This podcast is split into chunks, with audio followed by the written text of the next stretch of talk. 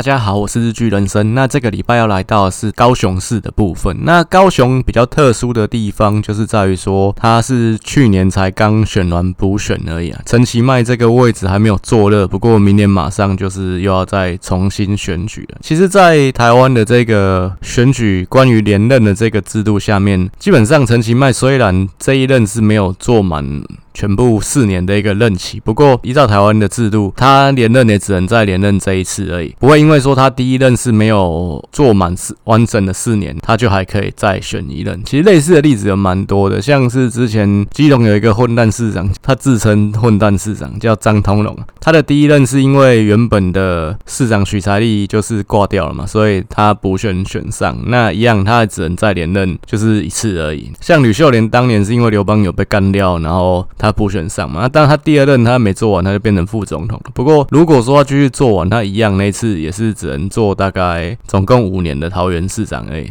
然后那时候还是桃园县，所以一样陈其迈因为借由补选选上这个高雄市长，而且他这个补选是因为韩国瑜被罢免产生的，所以其实蓝营的支持者会认为说他得位不正，加上民进党在议会其实也是区域少数的地位，所以可想而知他上任之初一定是会做的比。较辛苦，那但是其实我之前在部落格在分析立委选举的时候，也有多次提到，就是说台湾人其实是比较呃算是敦厚一点，就是说不太可能会在你这个位置还没有坐热的时候就把你拉下来。再来韩国瑜的这个市长其实是有点歪打正着，他被拉下来之后，国民党从去年的补选也可以看出就没有能战的人选，所以其实。陈其迈他去年的这个补选当选之后，其实也几乎是可以确定说，那他明年的这个市长选举十之八九也是可以连任的。那再加上说，其实去年这个补选李梅珍，其实他参当初参选的目的，主要也是为了去卡未来立委选举，尤其是左南区这一席国民党唯一有机会拿到的这一个位置。因为他如果说在市长补选当中虽然落败，但是他输的好看，基本上对他的知名度的拉抬也有帮助，他下一次要去选左南区这边的这个立委也会比较顺理成章，然后甚至有机会可以当选。因为高雄的左南区其实就有点像台北的大同士林区这样的一个感觉，算是高雄的蓝营保留席啦。那只是后来民进党经过陈菊多年的经营，就把这一席又吃下来了。那情况大概是这个样子，只是李梅珍去年就是偷鸡不着蚀把米，就是不但没有选上呃市长，而且输的难看，最重要的是。他连他自己的硕士学位都输掉，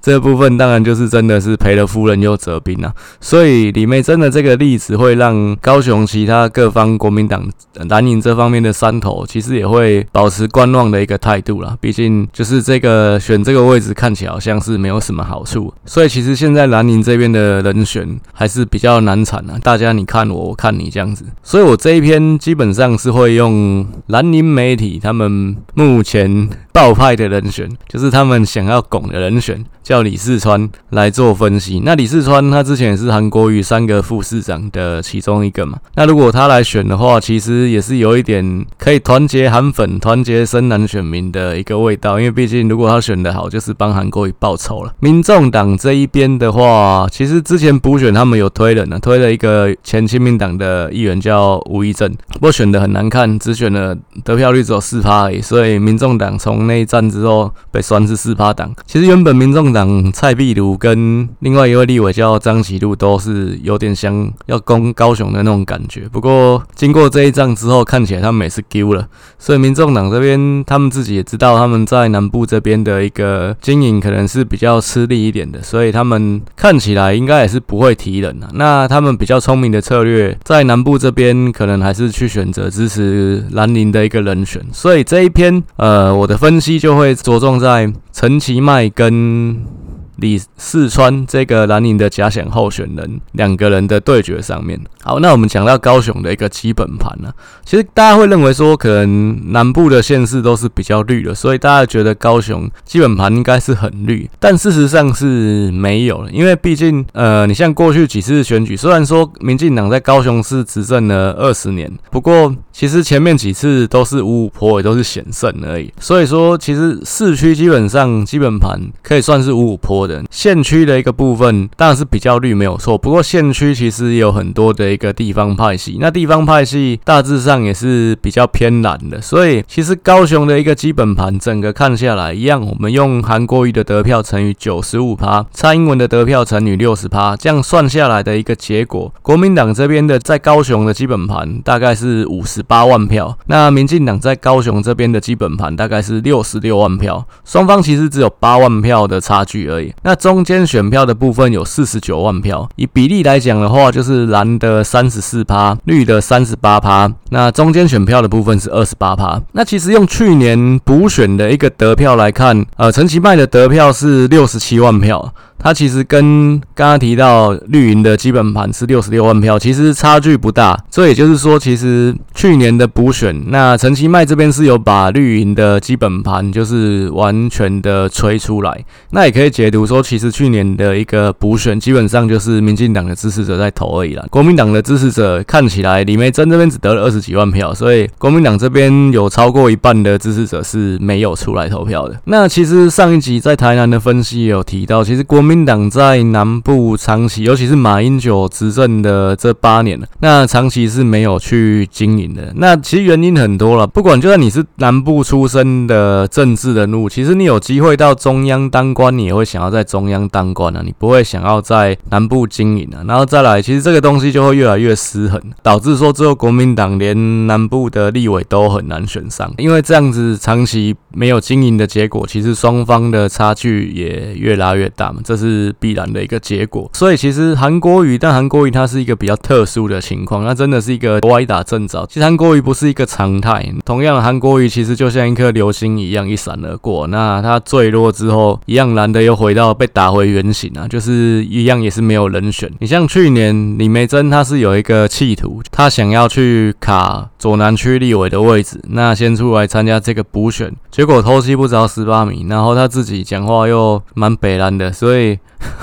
就造成了，就是连他的硕士学位都选到不见这样的一个情况。那因为这个选举造成他蛮多的负面声量，所以变成是说，他其实下一次他要选议员连任，可能也不是一百趴可以选得上。但当然，其实他的一个情况是说，因为他的目的就很明显了。那你目的明显，就像说古代你是太子，那你已经成为一个目标。那同样的，刚刚提到左南区是高雄的蓝林保留区了，高雄人，高雄的兰陵的政治人物，他能够攻到一个最高的位置，可能就是左南区这个立委。也就是说，其实人人想抢嘛，那就跟太子一样，人人想当。那你今天李梅珍，你跟站在最前面说干这个东西，我要。其实其他想要的人是会冷眼旁观，还是从后面捅你一刀？这部分一定是都有嘛。李梅珍后来出来选市长，死的很难看，原因也是在这里啊。那其他有想要抢左南区立委的蓝营。政治人物基本上在这场补选里面一定是不会帮你抬轿的，而且可能还会在后面捅你一刀。那你像他论文抄袭的这件事情，你觉得他会是陈其迈阵营搞出来的吗？讲真的，这场选举这场补选十之八九陈其迈就是赢定啊！他去搞这种负面选举干什么？那十之八九一定是蓝营的人自己捅出来的嘛？那当然这样讲是比较武断，而且没有什么直接的证据了。不过就利害关系来推论的话，基本上这样的可能性是比较高了。同样的那。回到明年的一个选举，那因为毕竟市长选举跟议员选举是一起办的嘛，所以其实兰陵这边当然还是有一些家族的势力跟一些地方派系的势力。不过这些人其实明年的选举里面，他们重点还是保住他们既有的议员席次比较重要。那市长谁当，其实大家都知道，一定是陈其迈当。国民党谁出来选，可能对他们来讲，基本上。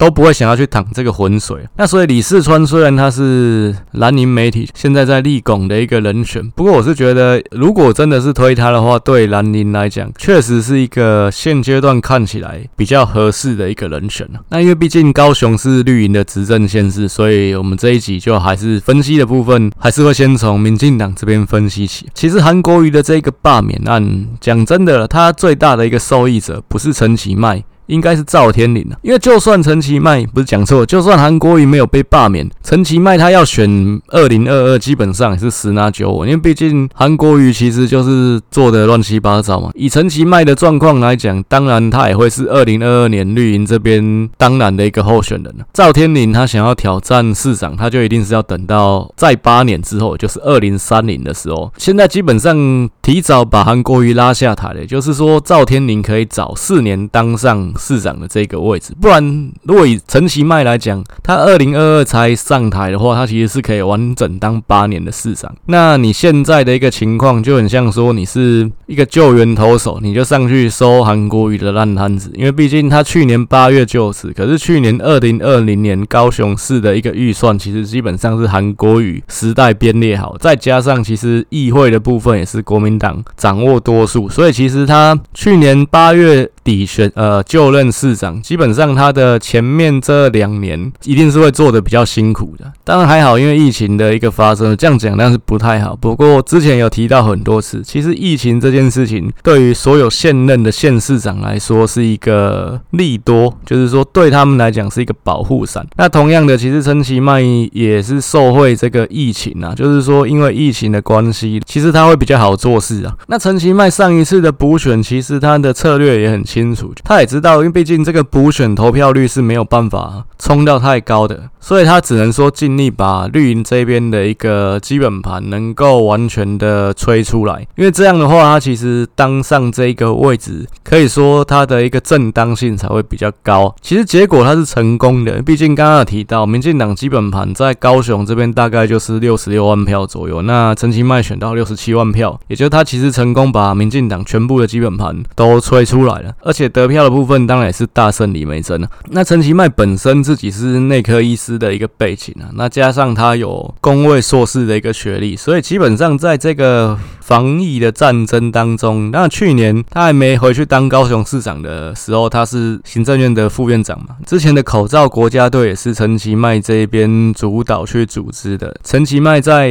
防疫这方面的专业，基本上也是他的一个强项啊。所以其实高雄到目前来说，多防疫的一个表现，也算是各县市当中比较杰出的一个地方。那这当然对于陈其迈的一个声望来讲，也是有帮助。那又像天下杂志他们去做那个县市长的一个满意度调查，基本上是以年为单位。去年二零二零，因为高雄市长有补选的关系，所以去年也就今年二零二一公布的一个满意度里面是没有把高雄市算进来的。陈其迈的第一张成绩单应该是会在明年初的时候才会出来。但以现在媒体的一些民调来看，其实陈其迈他获得的一个满意度跟支持度，其实是有比他刚就任的时候来的。提升的。那以他选连任这次来讲，当然他最大的敌人还是在他自己啦。他第一个必须把他的票重新再冲高嘛，因为像他上一次输给韩国瑜二十万票左右，其实他的得票跟花妈的时代大概也有蛮大的一段差距，所以他必须把这段差距再补回来。当然，他要复制像陈菊第二任，也就是二零一四年那样接近一百万票的一个得票，基本上难度当然还是蛮高的啦。那不过基本上。让他先把他的一个票冲刺到大概九十万票左右，而且至少要比韩国瑜当选的那个时候高，这基本上是一个他可以锁定的一个目标。然后再来就是说，因为毕竟高雄也是一个直辖市，所以其实陈其迈他也必须要去证明说他自己可以是像陈菊、像赖清德一样，他们甚至像郑文灿一样，是一个可以坐镇一方的一个大诸侯。所以除了他自己的票。当然能拿越高是越好。最重要这一次选举，对陈其迈对民进党来讲，在高雄的一个重点就是议会有没有办法过半这件事情。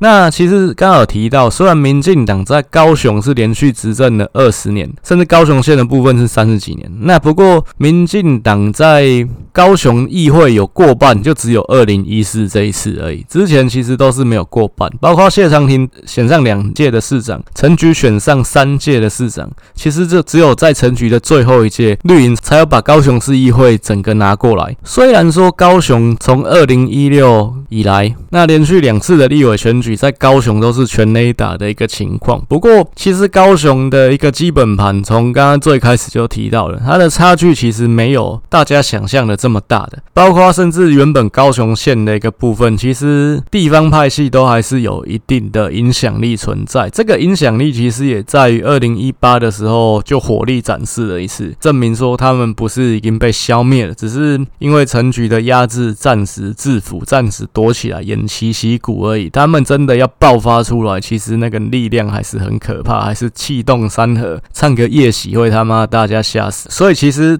市长的这个部分，当然看起来陈其迈当选是板上钉钉的一件事情。我讲板上钉钉这句好像是中国用语，但是其实这一局在议会的席次方面，其实都还是蛮有看头的。而且其实台湾的议会里面，其实大家都知道，呃，县市长、县市议员就任是十二月二十五号，当天也会同步去选。议长、副议长，这个议长、副议长的一个选举，其实每次都很精彩，不是哪一边过半，尤其是不是绿营，就算过半也不一定一定可以拿到议长，这是一个很神奇的事情。这当然牵涉到的一个利益跟一个背景的因素，其实很复杂，很多地方的一个生态跟情况，老实说，我也不是完全的了解，这个部分就不再去多深入去探讨。不过可以这样说，就是民进党就算拿下高雄市议会的多数，他也不是一定 一百趴可以拿到议长，所以这个好戏不是选完就结束了，真的还是要到议长选举那一天才会知道说结果是怎么样。那这后面也都还有变数，所以这其实一切都还有很多地方可以看、可以观察。那如果说议会没有过半，其实陈其迈的第二任，我觉得也没有办法在这个位置上坐得安稳，他要去追求他自己的一个历史定位跟他的政治前途。前途上也会比较满布荆棘。那我们再提到蓝营这边呢，其实刚刚提到蓝营在马英九执政的八年，其实在南部这边基本上是越来越弱。很多原因，包括马英九自己的 ECFA 对南部人来讲不是很买单。再来就是马英九当然一切的施政，感觉看起来也是会让贫富差距越来越大。国民党在南部的一些政治人物也会想要去中央发展，不会想要待在地方耕耘。种种的原因其实会造成。成一个恶性循环，就是让国民党在南部越来越弱。国民党在二零一零年的这一个五都升格的一个选举当中，之前其实也有好几次提到，基本上这是一个金溥聪蛮聪明的，而且蛮厉害的一个地方。他做了一个二桃杀三式的战略。其实这个二桃杀三式的一个计策是，如果大家有小时候听故事的话，就听过一个齐国人叫做晏子，就是战国还是春秋时代一个。个人叫燕子，那长得他妈的矮，所以基本上可以说是其貌不扬。但是其实他的脑子是非常好的。那他当年就是齐国有三个重臣啊，那可以说就是弄权的一个阶一个一个情况。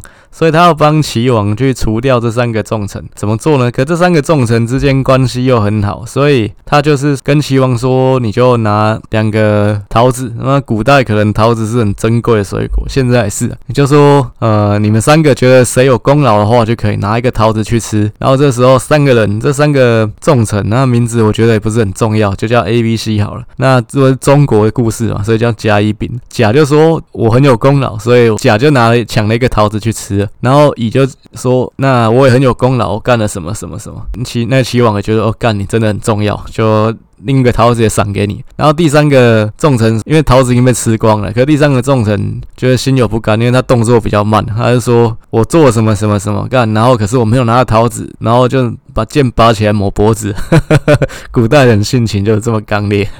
当然这是中国人啊。另外两个他的好朋友觉得干自己吃的桃子害朋友死掉了，好像非常的过意不去，他们两个也抹脖子，所以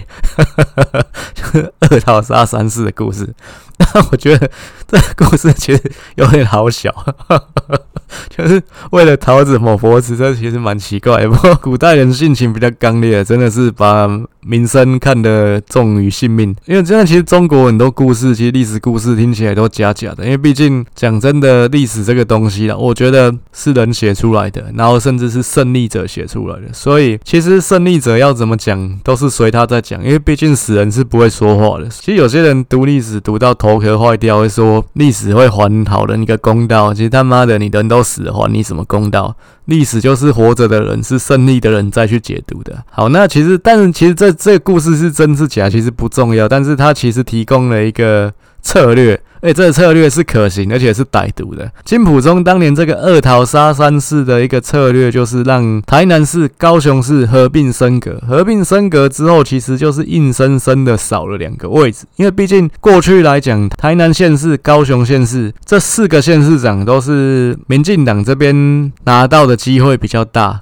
而且甚至可以说，可能除了高雄市之外啦，其他其他的都是稳拿的。如果你合并之后呢，其实就可以让这县市长的位置从四个变到两个啦。那民进党的位置就少了两个，所以其实会让民进党自己内部的县市长去相争啊。其实这个策略看起来最后也是成功的。原本看起来比较可能脱党的是台南的许添财嘛，但是最后蔡英文有成功把许添财安抚下去了。那但是最后脱党的人是高。高雄县的杨秋兴，那其实这就是一个二桃杀三是成功的一个操作。所以虽然像有些人可能像冯光远，他们是很看不起金普聪，但是我觉得金普聪真的是非常聪明的一个人，而且是真的民进党其实吃他亏吃的也不会少啦。就像民进党的邱毅人一样，我觉得他们都是蓝绿蓝绿营里面算最聪明的脑袋啊，应该可以说就是在于谋略上面其实是蛮强的。那当然最后高雄。雄这边的情况是局势还是被陈菊稳住了嘛？所以那陈菊在那一次的选举里面，其实也拿到过半的一个票数，手下的高雄市长的这个位置，没有被杨秋兴影响。其实我觉得杨秋兴那次，他很多人解读是他最后抢的是蓝的票。不过我去分析说，高雄市区跟高雄县区的一个票，高雄市区的部分确实杨秋兴没有任何的影响。那陈菊是有把高雄市区这边民进党该拿的票。都有拿到，不过毕竟杨秋兴是高雄县长出身，所以其实高雄县的部分他还是有抢到一些绿营的得票。那其实杨秋兴的例子，其实在上一集台南的部分你有提到，我觉得他也是一个蛮经典的一个例子，因为其实杨秋兴之后蓝绿双方都没有重大的一个分裂的情况，因为杨秋兴当时来讲，他脱党参选，那脱党参选完还不是结束，因为他又选了一次，而且他是直接代表国民党参。安全，也就是说，马英九他们后来的一个策略是把南部，毕竟他们自己没有人要经营，所以他就是用一个以律治律、以夷制夷的一个战略。那他既然策反了杨秋兴，他就把这个旗子榨干。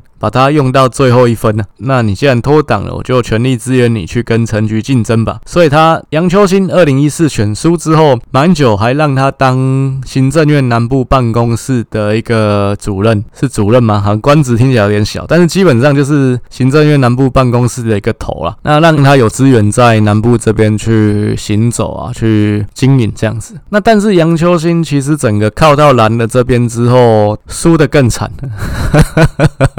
就是陈菊整个得票，整个是杨秋兴的两倍，所以其实杨秋兴的例子会让大家知道说，就算你脱党，甚至你靠到对手那边，也不会有什么好的一个结果。所以后来，除非是真的像嘉义的林国庆那样子，真的被陈明文逼到走投无路，不然基本上越是大咖的人，政治人物对于脱党这件事情，其实会越谨慎。我再举一个。比较直白一点的例子，国民党当然其实会一直希望说民进党会分裂。那你像苏贞昌、像赖清德，其实他们跟蔡英文斗争失利之后，国民党也有人期待他们自己出来选总统。但是他们都没有这样做，他们都留在民进党内。那原因很简单，因为在更之前，许信良的例子就演示过一次了。你脱党的话，谁会跟你走？没有人会跟你走。只有你自己走，所以其实不会分裂，因为就是 真的要走的话，就只有那个人走而已。那也就是说，尤其像绿营的一个政治人物，你脱党参选，其实基本上就是死路一条，是一个政治自杀的一件事情。所以我上一集在台南的时候分析才会说，就算陈亭妃对黄伟哲再怎么不爽，他也不可能脱党参选。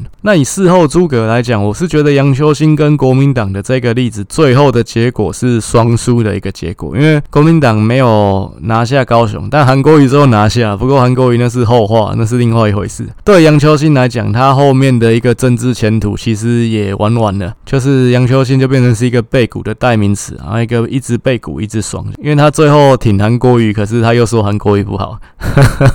那我觉得杨秋兴其实当时来讲啊，当然这东西都是后见诸葛，而且其实你在当下有所谓的战争迷雾，战争迷雾这件事情就是说，其实你去分析很多打仗的事情，然后你的所谓干这这个指挥官是白痴吗？为什么下这么白痴的判断，所以导致全军覆没呢？可是其实你在当下你是没有办法有这种全局的一个上帝视角。因为毕竟这都是你后面在看说啊，应该是这样这样。当下其实没有办法判断那么清楚，因为你就在当局中嘛，你就是在一个迷雾当中，那所以叫战争迷雾啊。杨秋兴也是一样，其实后见诸葛来看，他其实当时是做了一个豪赌。那因为毕竟中央执政的是国民党，所以他靠到国民党那边。那他想说，在靠着他本身的一个实力，跟其实他也有像一手这边的一个。支持应该是有一搏的空间，结果其实是没有办法。这个豪赌比较像是魏延的子午谷奇谋啊。其实子午谷奇谋是什么？就是说，其实魏延在诸葛亮第一次北伐的时候跟他说，呃，基本上四川的地形是蛮复杂的嘛。其实他有一条路线叫子午谷，他穿过一条山谷就可以直接杀到长安去了。我们就走那条路，保证魏军不会发现。那我们。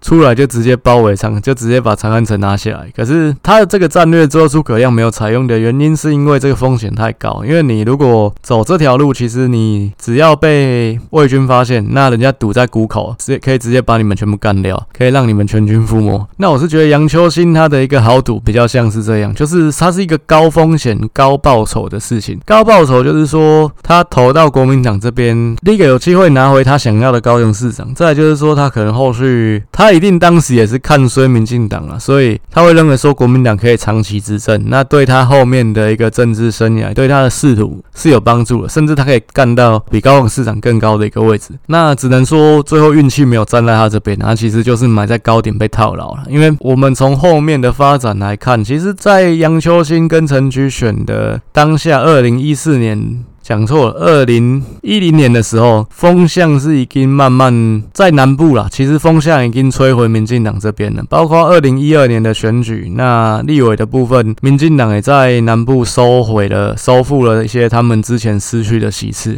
那其实杨秋兴他如果愿意等的话，陈菊当选，最起码也会让他当一个副市长。如果他不想当副市长，他想要继续选举维持他的政治能量，他最起码二零一二的时候也一定。有立委可以当，因为毕竟当时二零零八立委改单一选区两票制之后，民进党输得很惨。那在整个大高雄，当时是九席的立委，民进党只有三席而已。也就是说，民进党其实还有另外六个席次可以去攻，也都有机会拿回来的。像当时杨秋兴的情况来讲，原本高雄县区的四个席次，只有一席是民进党，那另外三席他最有机会拿的，我觉得就是当时灵异市的那一区，就是大冈山的一个选区，后来被邱志伟攻下来的这个席次，其实如果杨秋兴留在民进党，他又想选举的话，应该不会有邱志伟的一个崛起。大冈山的那席应该是杨秋兴的。那当然，这一切都是后话。然后再来站在杨秋兴的立场，他其实赌的也是当下，是现在，就跟三井寿一样，教练我只有现在，因为他不想要等嘛。他不知道说过四年，甚至过几年之后，政治情势会怎么样，他自己的一个政治能能量还能不能维持，所以他就是当下就要跟陈菊去拼了，就只能说他做了一场政治的豪赌，然后结果对他来讲是不利的。那再回到国民党这边，其他的人选，因为像当时二零一零是三角都嘛，那国民党这边又提人，提了谁？黄昭顺。那但是黄昭顺其实在最近十年来，在中间选民心中的形象实在是他妈太黑了，那实在是。做了太多好笑的事情，应该说不是太好的事情。你像说什么拿陈玉珍的手去夹门，或者是说什么对付飙车族我们要撒豆成兵呢？还是说，诶，他明明就是个政治人物，他还有在当药师吗？看起来他是没有在职业的，理论上他是没有在职业的。不过他用他药师的身份又去打了疫苗，可是你们国民党不是一直说疫苗不好，AD 不好吗？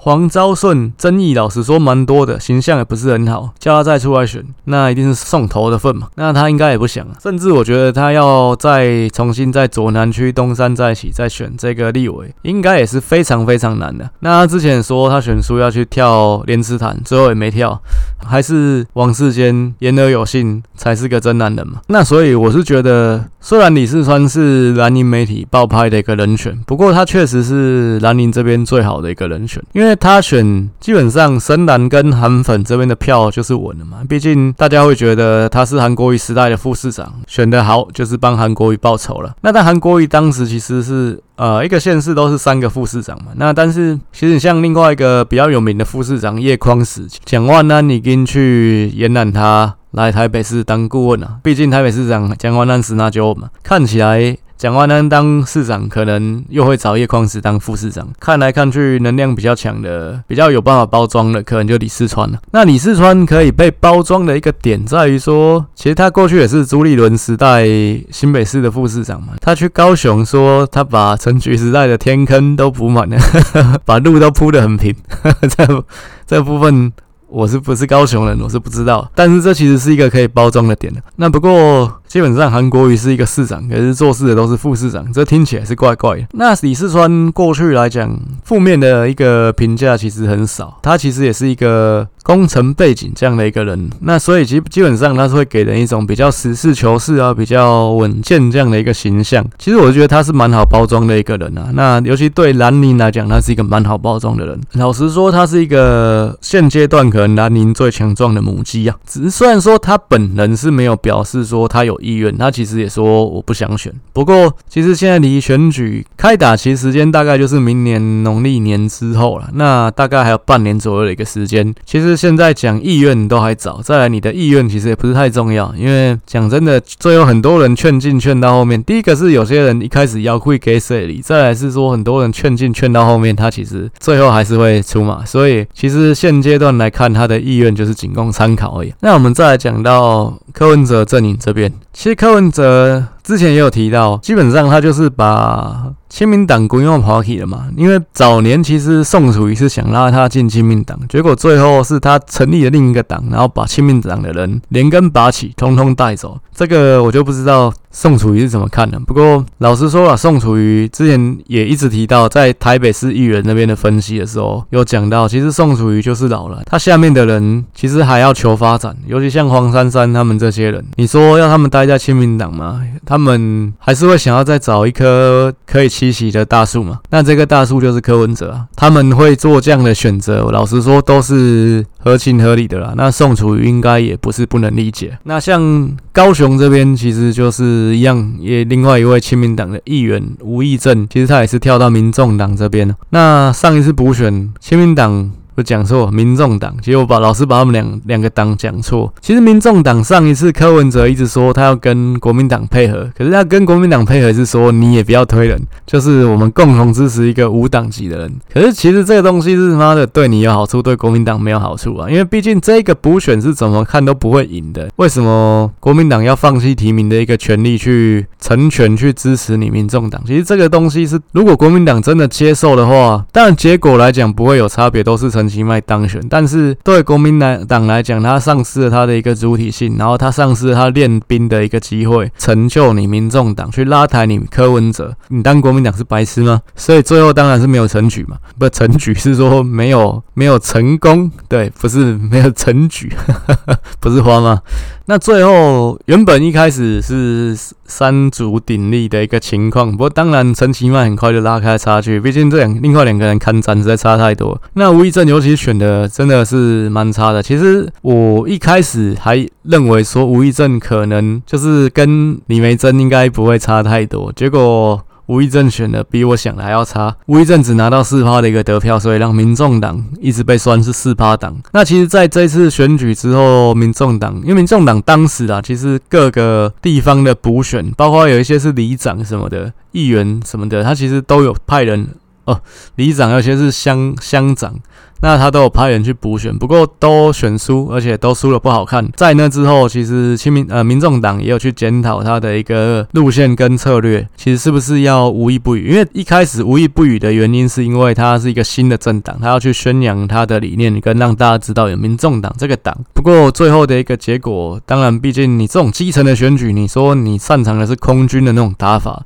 当然是格格不入啊。所以最后结果当然是不好的。那吴益政当时其实到选前，去去年。嗯，那个时候补选是八月的时候嘛，那其实疫情那时候是有跟没有一样的，因为那个时候大家其实已经在台湾了，就是歌舞升平的一个状态。那也就是选举还是有造势晚会，但吴益政在选前那天他是完全没办造势晚会，原因是因为他也知道说办了可能没几只猫来，那这个场面真的太难看，可能你要媒体拍拍前面那撮人。可能都还拍不起来，还没办法拍出一个壮观的画面，所以最后他就是在选前一两天的时候说取消他们的选前之夜，他们不办选前的造势，不办任何有人的造势、扫街什么的，好像我记得也是都没有，就是用一个比较低调的一个方法去做。造势，我记得也是一个比较空军的方法。最后选书的那一天，柯文哲也没有陪着吴益政开记者会。其实这个部分，当然当时被大家说柯文哲比较无情啊，因为毕竟就是这其实真的是蛮现实的。因为毕竟讲真的，选完呃，就算不管选输选赢啊，其实你作为一个小党的党主席，你陪你的一个伙伴那出来开这个记者会，我觉得这是一个天经地义的事情啊。他没有出来，其实就很像他。的那句名言，这个已经没有用了。那因为那次民政党输了太难看，其实那时候原本蔡壁如是已经把他的户籍迁到高雄了，不过他后来又否认说他是别的原因才迁过去的。但是这妈这谁相信呢？这种就是妈是瓜田李下的事情啊。原本其实蔡壁如也是跃跃欲试啊，那只是说因为他那个时候才刚当立委都还不到一年，你又去选高雄市长，这部分会对你的支持者那些年轻的支持者来讲，其实这个就是他们最讨厌的做事做一半落跑嘛。所以其实这个部分。当然，最后就。没有这么做。其实还有另外一位民众党的立委叫张其禄。张其禄他本身过去也是中山政经的教授，那好像也是中山社科院的院长。我我不记得他有没有当到院长，但是他就是中山的教授，所以其实在当地也是有蛮深的地缘关系。外界也有说他对高雄市长其实也有这个意思，只是最后因为民众党真的吴益政那次选的太难看，如果他那次试水温试的好的话，搞不好这一次这两个人会有。有想要再真的出来选二零二二的高雄市长，但是因为那次试水温失败了，那民众党其实也有发现说他们在南部的市场没有北部来的大，所以基本上这次他们两个就丢了。那民众党这次应该也是不会提人了。如果说国民党是李四川的话，他们应该也是可以支持李四川的，而且可能可以在空军上面去协助他。那这大概是民众党这边的一个策略。那当然对民众党来讲，重点一样还是也是要攻下议员。嘛，像他们现在就有从亲民党挖过来的吴益政这一席议员，我不确定他们其他席，但是他们其实定下来的目标是三席。其实如果有达到的话，也是一个蛮重大的一个成功啊。那当然，国民党就算跟你在市长合作，也不会在议员席次上面礼让你或给你什么协助。这个一切还是要民众党自己去努力。不过，如果他真的有拿到吴益政之外的席次的话，也是一个抢滩成功这样子。那最后我们再来分析，就是 PK 盘的一个部分，其实如果拿李四川来跟陈其迈 PK 的话，基本上陈其迈各方面的条件都是胜过李四川的啦。那第一个就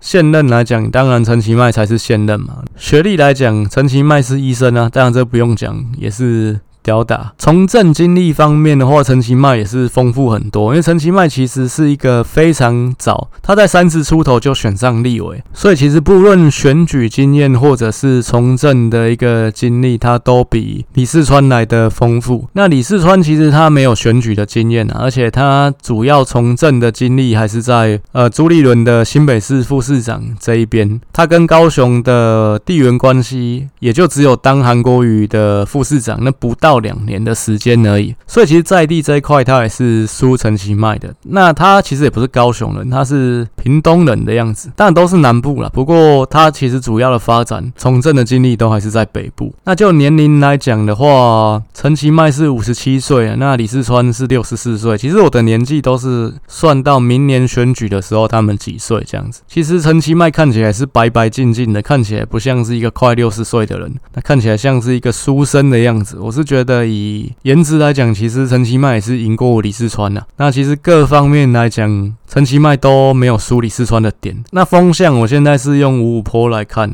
当然到时候也许在南部的风向还是比较呃有利民进党的。其实这样看下来，中间选票的部分一样也是会投陈其迈的会比较多啦。这个部分都是对陈其迈比较有利的。那只是说李四川是一个可以推出来可以团结蓝营的一个人选，所以我是觉觉得就算是这样子，李四川对于兰陵来讲还是一个现阶段最强壮的母鸡。那民进党过去刚好提到他在高雄因执政，在韩国瑜之前呢、执政了二十年了。包括谢长廷当了两届，陈菊当了三届。其实陈菊跟谢长廷有一个共同点，就是说他们当市长都是开低走高。因为谢长廷第一次当选是意外当选，但是他最后其实是在掌声之中离开高雄市，因为他给高雄市带来了一个跟国民党过去执政完全不一样的气象，甚至也为高雄奠定了一些很好的基础，带来了城市的光荣感。那陈菊其实是。当然，他做出了自己的风格，不过他一样也是延续过去的一些东西，再去深化所谓高雄城市光荣感的这一块。包括他也成功办了世运，然后在于观光上面，高雄城市观光上面，他其实也投入了一些心力跟资源。那甚至每年找五月天来担任高雄市的城市代言人。其实陈局的当选第一次其实是一样。国民党也是说选举无效的，甚至有跑到验票。那其实一审的时候，陈菊还是输的，那是到二审才确定他高雄市长的这个地位。不然他第一年其实也是做的风雨飘摇、岌岌可危。第二次又碰到杨秋兴出来乱。不过他最后还是稳下了这个局势，那到第三次才真正完全吊打对手。所以其实这两个人都是开低走高的。那我是觉得陈其迈其实也有蛮大的一个机会可以复制谢长廷、复制陈菊这样的一个走势。就是说陈其迈一开始当选，当然很多人会说他得位不正，因为是把韩国瑜拉下来之后，呃，换他当市长。那不过其实我是觉得他还是蛮有机会在他后面的一个任期拿出好的一个成绩跟表现，获得一个好的。一个评价，当然这还是关系到说他第二任做得好或不好，这其实也关系到他的未来政治前途的一个发展，跟他在高雄的历史定位。所谓他的前途发展是说，其实以他的年纪来讲，就算在当完四年的高雄市长，其实他也才六十一岁而已。其实他的政治路应该还有下一站，这个下一站当然应该还是回到中央，那只是说至少也是呃行政院副院长以上的一个位置，甚至有可能是总统、副总统的一个人选。都有可能，那但是他这个部分有没有办法兑现，当然还是取决于他第二任高雄市长做的怎么样。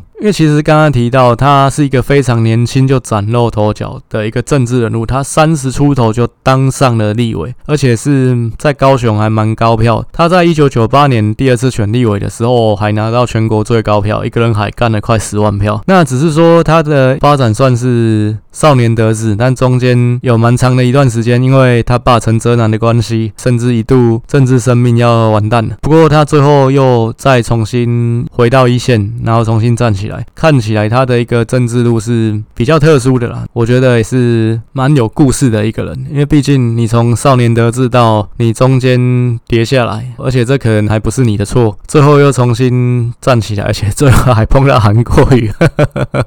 这个 可以算是经典的一个事情。其实我是觉得他心理强度应该是蛮强的，不然你说一个稳赢的高雄市长被韩国瑜双双个并轨，这个我看很多人心理强度比较弱的。就退出政坛了。那其实韩国瑜这件事情也证明了一件事，就是说，讲真的，政治是一个比任性的一个事情。一时的成败其实不是绝对的事情。就是像谢长廷，他其实也是经历了蛮多的失败，包括他跟陈水扁竞争失利之后，他有一段时间的政治发展也不是很好。但是他最后沉潜到后来又回到一线，成为高雄市长，甚至一度可以去竞争总统。其实我还是蛮喜欢苏贞昌讲的那句话，就是人生的剧本都是写好的，只是不能偷看而已。其实，在很多方面，不管是政治方面，其实其他的一些事情，我觉得不管你做什么行业，我觉得也是这样子。那总结一下高雄这边的估票啦，我是认为陈其迈大概可以赢李世川至少二十万票，他的一个得票。我这边估大概就是八十五到九十万左右，这个投票率是用高雄这边六十八趴的投票率的一个情况来估计，因为像上一届，其实高雄是六都当中投票率最高的，那这是因为韩国瑜的关系。那去年总统选举，高雄也是台湾全部县市里面投票率最高的，那甚至高达七十七趴，其实快八成，这也是因为韩国瑜的关系。那所以，其实我是觉得要再复制这个高投票率，其实不太可能啊。但高雄我还是估的比其他县市投票率再高一点点。不过我觉得大概就是六十八趴左右，因为这一次投票率应该没有办法到真的很高。因为你像明年年底，你说疫情控制到怎么样，其实也都还很难说。所以其实这个部分我大概是用这样的一个基础去估计啊。高雄这边的重点还是回到刚刚讲的，其实重点观察的部分还是在于议员席次。的一个消长，在于说蓝绿哪一方可以拿下过半的席次，甚至最后不管哪一方过过半，但是议长的选举归属哪一方，都是在高雄这一边值得去看的一个点。以上是这一集的一个部分。那后续来讲的话，因为工作的部分比较忙，所以说后续我就是会改成两周更新一次。Podcast 的一个部分，那也就是说，我会一个礼拜更新部落格，一个礼拜更新 Podcast，就因为现在是在同一周内去完成啊，那之后会改成在两周内完成，但上线的时间我还是会维持在礼拜天的晚上，那几点我不知道，那就是也就是说下个礼拜就不会有 Podcast，我就是写基隆市的一个部落格，再下一个礼拜才会录基隆市的一个 Podcast。那另外一个原因也是因为选举的进度其实没有我想的这么快，因为像其实现在很多。多县市候选人的部分也都还没有到位。那我原本的预想就是县市长的部分我会分析三轮，那台北市议员的部分我会分析两轮。那现在看起来进度是有点超前了。这个县市的部分现在做完六度了嘛？另外的十四个县市会陆续在明年大概农历年。左右的时间把它分析完，那后面就是在进行第二轮的市议员跟第三轮的县市长的部分。那但最后一轮毕竟就是要做一个总结了，所以其实最后一轮我会希望是在候选人都比较确定的一个情况下来做。其实顺序的部分可能就也不会像前面是完全照六都，然后从北到南的一个顺序来排，可能就是哪一个县市局势比较底定的，我就会先讲；局势比较混沌的，我就会摆在比较后面。其实重点。的观察的县市指标县市还是那几个啦，就是基隆、桃园、新竹市、云林、台中跟彰化，大概这六个县市。所以其实这六个县市应该是会花比较多篇幅去讲的，那可能也会摆在比较后面的地方。那所以就是下个礼拜就会更新基隆市的一个部落格，然后在下下个礼拜我们会进入到基隆市的 Podcast 的一个部分，然后最后就是再进行一点工商。那这个工商不是在卖东西，主要是在在于说经营这个。一个部落格跟 Podcast 的一个部分，其实我先简单说一下为什么会去写这个部落格。Podcast 是今年才开始录了，但是部落格是大概六年前就已经开始写了。那那个时候会去做这个事情，主要是那个时候是二零一五年啊，就是要进入二零一六年的选举的部分。那其实我主要分析的也不是总统，是各区域立委的一个部分。当时来讲也算是有点无心插柳柳成荫啊，其实有到阴嘛，可能也也没有了。不过其实，在部落格经营的那一年，有累积了十万多的一个点阅，其实我自己觉得也是蛮有趣、蛮有成就感的一件事。甚至当时也蛮多人在部落格上面跟我讨论、跟我去互动啊。其实简单说，就是当时工作上闲暇的时间比较多，然后所以晚上就来做这个事情。其实原本是写好玩，然后发不后来也没有想说会真的有人来看，结果真的还发现有兴趣的人比我想象中的多了。当时其实我也做了一件事情，我把我的一个部落格分享给一位政治人物，其实他算政治人物嘛，比较算幕僚啦。就是那个时候帮柯文哲选举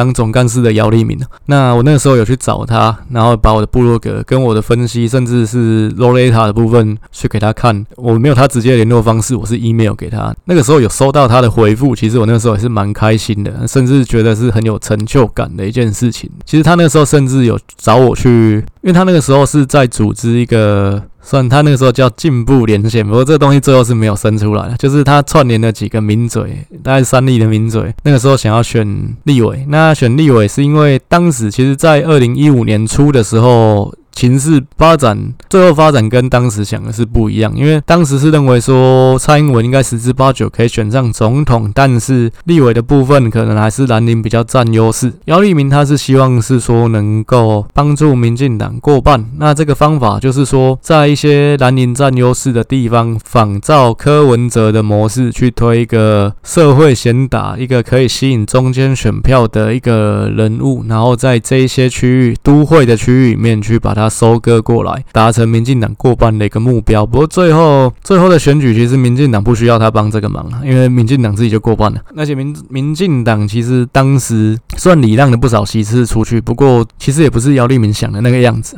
因为简单说，民进党不是只有跟姚立明合作，诶，他也跟很多不同的人合作。那姚立明只是他的其中一个对象，大概是这个样子。那当时姚立明是有找我去跟他的进步连线开过一次会，那包括他当时找的那些名嘴，像汪洁敏啊，还有像。徐清煌这些可能都还在线上的一个名嘴，那像潘建志也是其中一个。其实这里面有一些人当时有真的去选立委，像潘建志，他后来有得到民进党的一个礼让，然后像当时民进党礼让。永和区的那个四海游龙的老板李信长，其实也在里面。那当然，其实后来这个姚立明运作的进步连线，算是没有在那一次选举里面成局。其实我也是就过去跟他们开过一次会而已。后来其实也没有怎么样。但是我觉得这也是一个里程碑啦，就是说我写的东西有获得政治人物的一个肯定。那现况来讲，我是希望，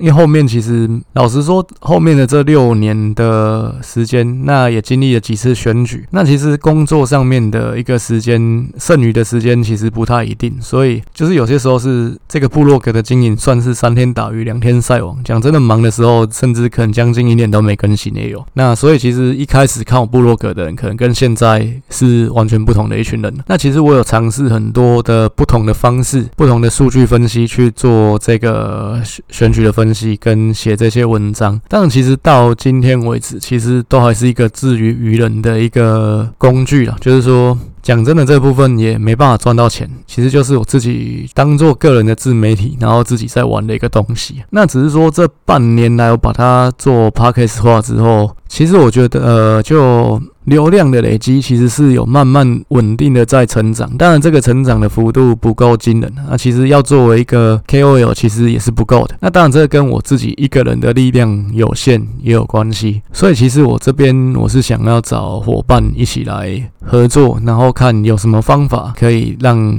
目前的这个日剧人生选举研究所是有办法商化的。那这个合作伙伴不是说我找员工这件事情，没有，就是我们就是前期来讲就是单纯一起讨论，看怎么样有办法去商化这件事情。那我希望找的伙伴是说是第一个你对政治有兴趣了，然后再就是我们立场要一致啊这个部分。那我的立场其实应该也很鲜明啊，这我就不多说。年纪方面当然希望是说我们大家年纪不要差太多，我找人大概就是一到两个人就好。所以其实我也不是想找人来一起聊政治什么的。其实如果是单纯你只是想要可能一起讨论政治这个部分，可能就也先不用。我是希望可以找一起来把这个东西商化的伙伴，所以人也不用多。如果说你有兴趣跟我一起合作的话，但其实要也是要符合这些条件啊。第一个，你对政治有兴趣，然后你立场跟我是比较相近的，然后再来就是说你有一些想法，可以把这些东西商化的，一样可以私讯给我。那大概讲一下你的想法是什么样，你想怎么做，也不要单纯就是说哦，我想跟你合作这样没了，那这样可能也讨论不出啥小。所以就是你把你想。